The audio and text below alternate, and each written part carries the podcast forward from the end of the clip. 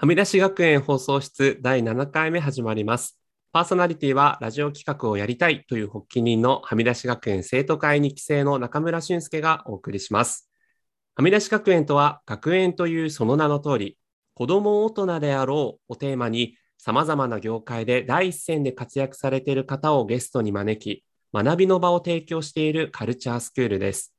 その中でクローズドなコミュニティとして様々な価値観、ライフスタイルを持った人たちが集まる生徒会があります。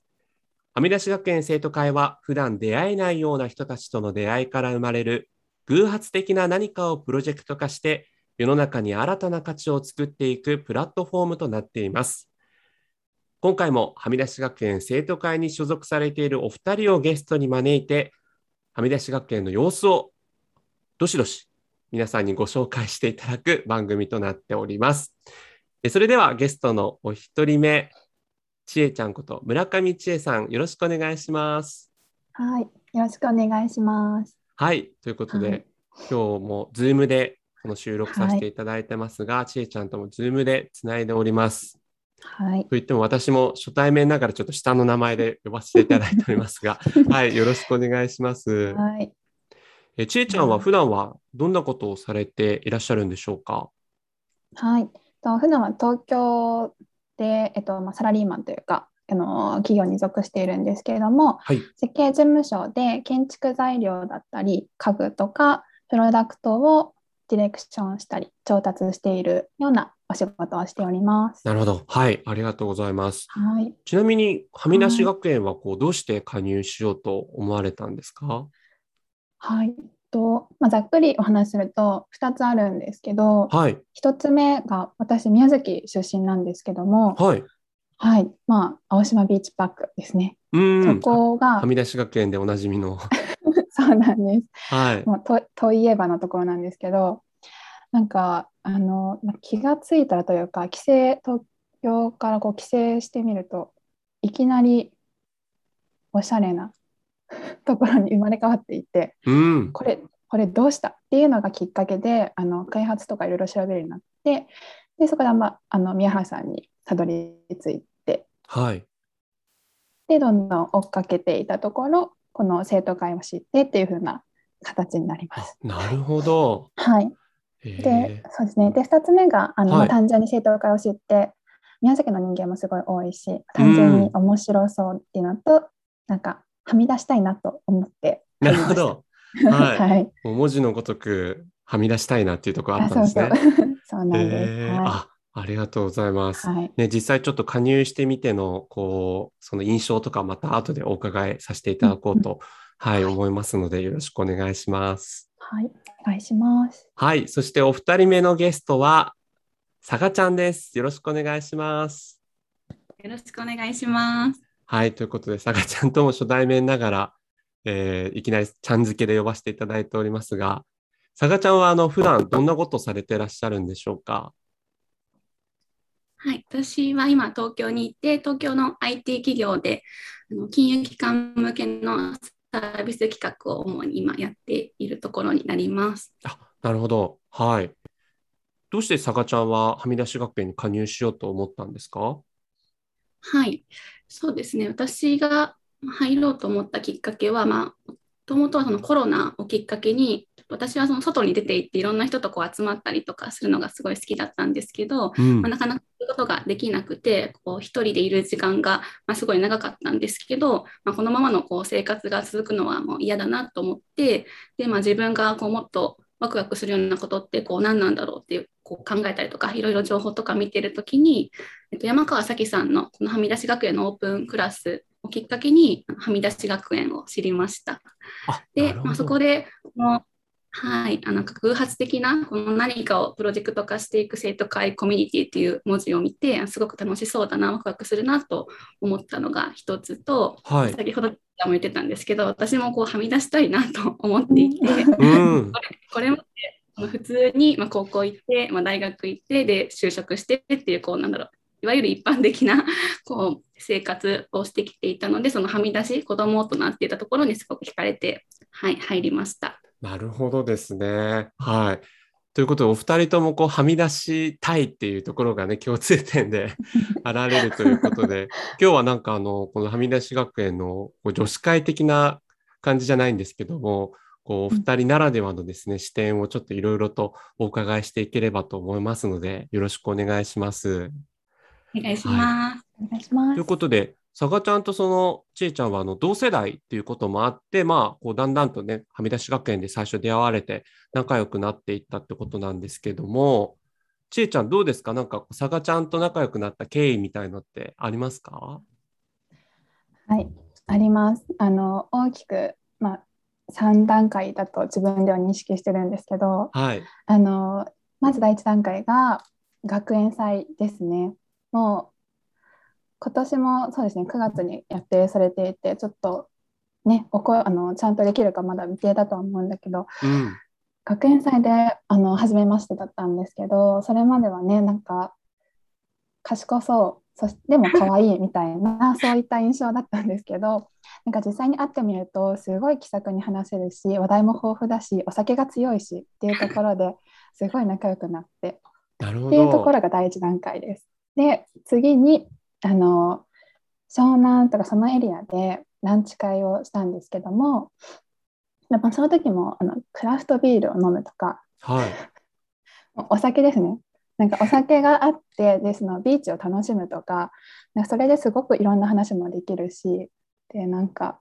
お互い弾けるじゃないですけどうん。あのはみ出すじゃないですけども 普段行かないようなところにも行って勝手に小旅行できてでそこで仲良くなってで最後ははい。佐賀ちゃんのご実家というか地元でもある高知県にあの、まあ、佐賀ちゃんアテンドツアーみたいな佐賀ちゃんによる 高知ツアーを組んでもらってすごい。それでめちゃめちゃ仲良くなりました。なるほど。はいそうなんです。なんかご実家にも遊びに行かれたんですよね。そう実家にあのそうですね本当ご実家というか親御さんに会えるとは思っていなかったしご実家に食べていきなよみたいな喜んで食べていきなよみたいなこと言われていすごい。そんな関係みたいな本当に嬉しかったですね。いや、嬉しいですよね。最高でした。友達の親御さんに会うってなかなかないですけどもうめちゃくちゃいなきなり密になりましたね、じゃあ。そうですね。そこであのもう少しお話しさせてもらうと佐賀ちゃんのおじいちゃんの畑。は棚田？なんていうっけあれまだ、はい。棚田。あの状になってるんですけどもそれとかも見させてもらったり。でおじいちゃんに実際に案内というかうん。ここがこうでみたいな感じをご紹介とかご説明いただいたりい。ですとか、えもうあのしていただいて。で佐賀ちゃんのご実家にお邪魔した時にはそのお米佐賀ちゃんファミリーというかおじいちゃんとかお父様とかあのはい親戚の方も含む、あの皆様が収穫とかされたお米を実際に食べさせていただくというすごい。もう本当にスペシャルな体験をさせてもらってっていいうですいのもね。かなりもう最高な体験というか関係性を築かせてもらっております。わあ、すごい。佐賀ちゃんの実家は高知で、そんなお友達招くってことあるんですか？初めてですかね。こんなおじいちゃんに畑も説明してもらって、で実家に帰ってご飯も食べるなんていうのは初めてでしたけど、でもみんな家族もすごい喜んでましたね。うーん。いや、そうですよね。いや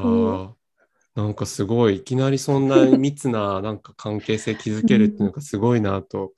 思うんですけど、なんかそれって結構、あれなんですよね、こう、はみ出し学園って家族ぐるみじゃないですけど、ご家族の人もはみ出し学園にそれこそイベント参加するとかもあるんですよね。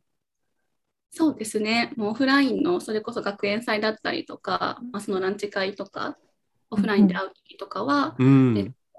えまあ、そのどちらかご夫婦の片方の方だけがはみ出し学園とかに参加されてても、まあ、奥さんとあとお子さんとかと一緒に参加されて、私たちも一緒にお子さんと遊ばせてもらったりとか、うんうん。で海の付き合いはたくさんありますね。いいですよね。うんなんかそうやってこう家族ぐるみの付き合いっていうのってなかなかあるようでないですけど、そういうのがこう当たり前のように行われてるっていうのがすごいですよね。うんうんうん。本当にそう思います。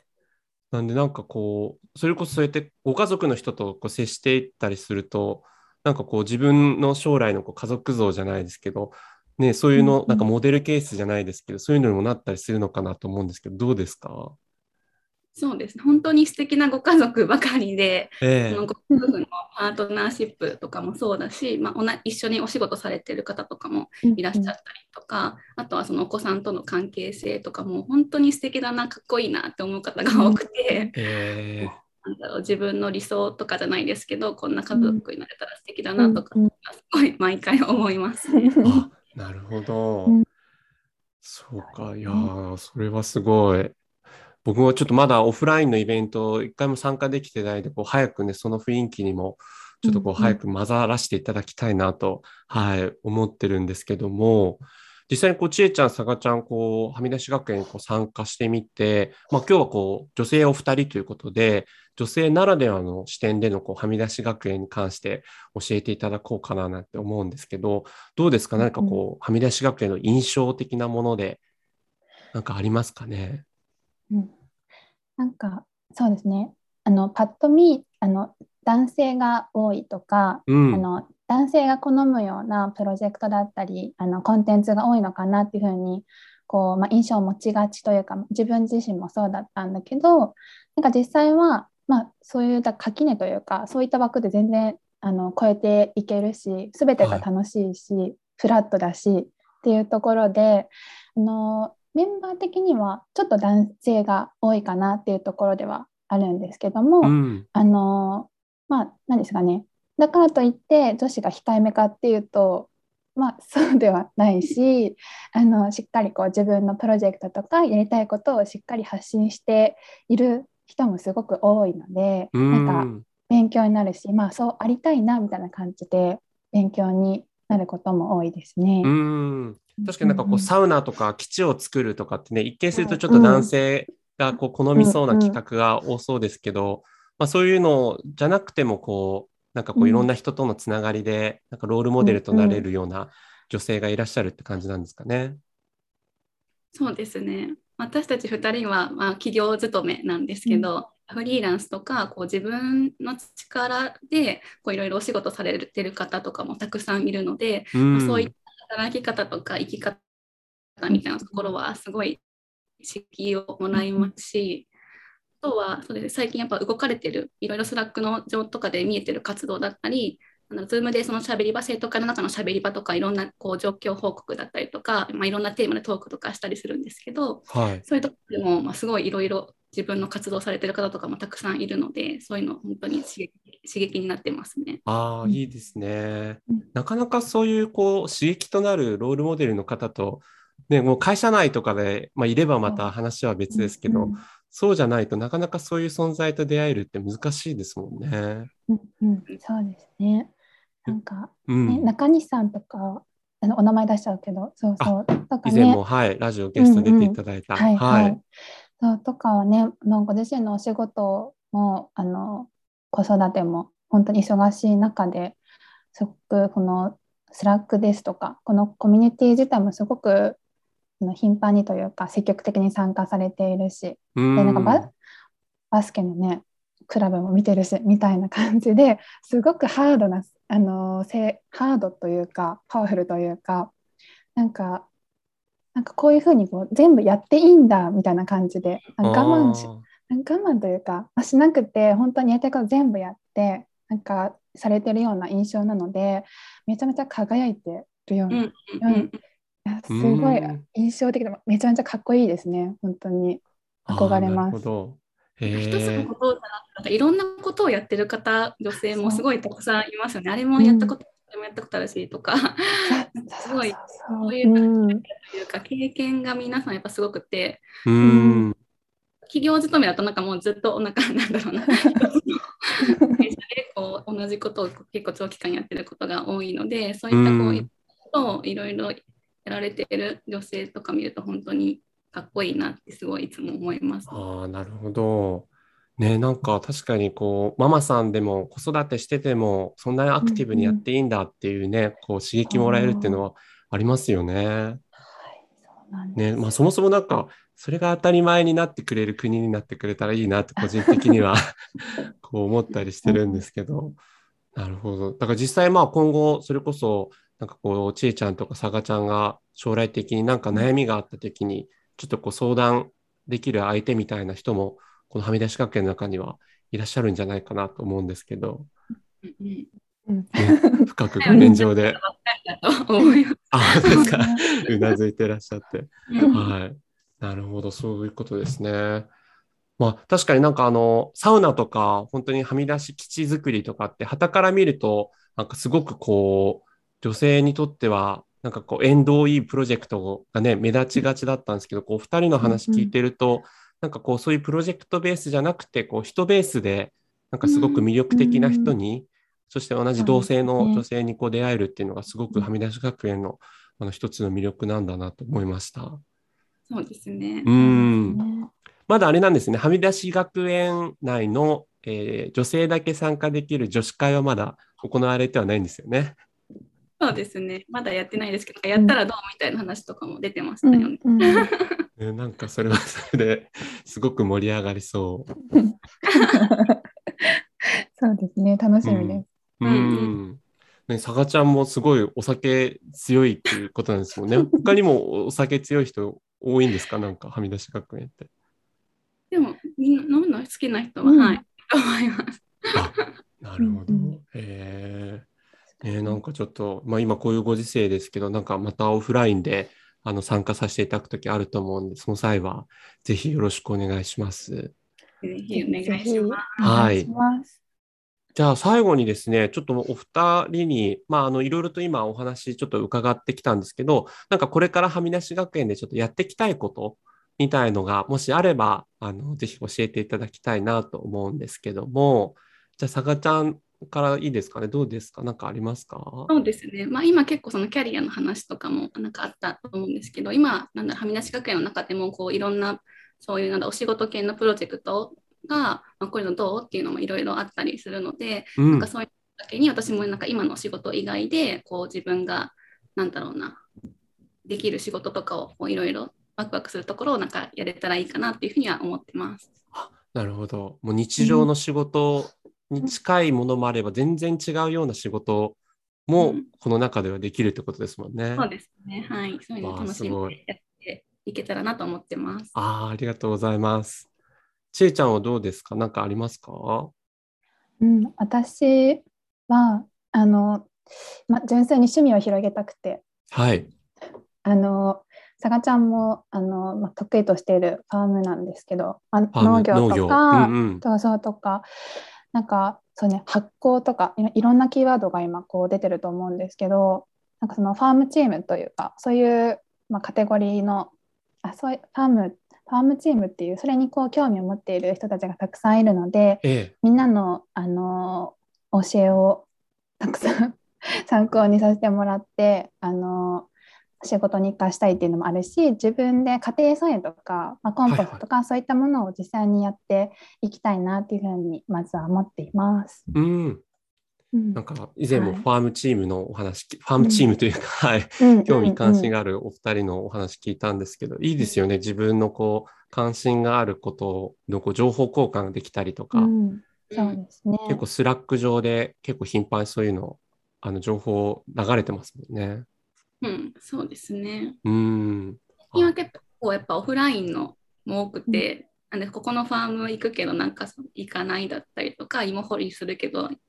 みんなやらないとか なんかそういうのも結構頻繁にやり取りしてます。うん。いいですね。芋掘り体験もできちゃう。すごい。いやーね、お米食べさせてもらえるわ、芋掘れるわでもう、ファーム系興味ある人はいや間違いないですね本。当にね有料サービスの連続というか 有料サービスでしかないですよね普通に考えたら。ね、それをこう、その人のつながりとか善意のもと成り立ってるっていうのがすごいですよね。うんそうなんです。ねいやーなるほど。ありがとうございます。ちょっともっともっとお話伺いたいところなんですが、ちょっとお時間にもなってしまったので、はい。ちえちゃん、さがちゃん、今日は本当にありがとうございました。ありがとうございありました。がとうございました。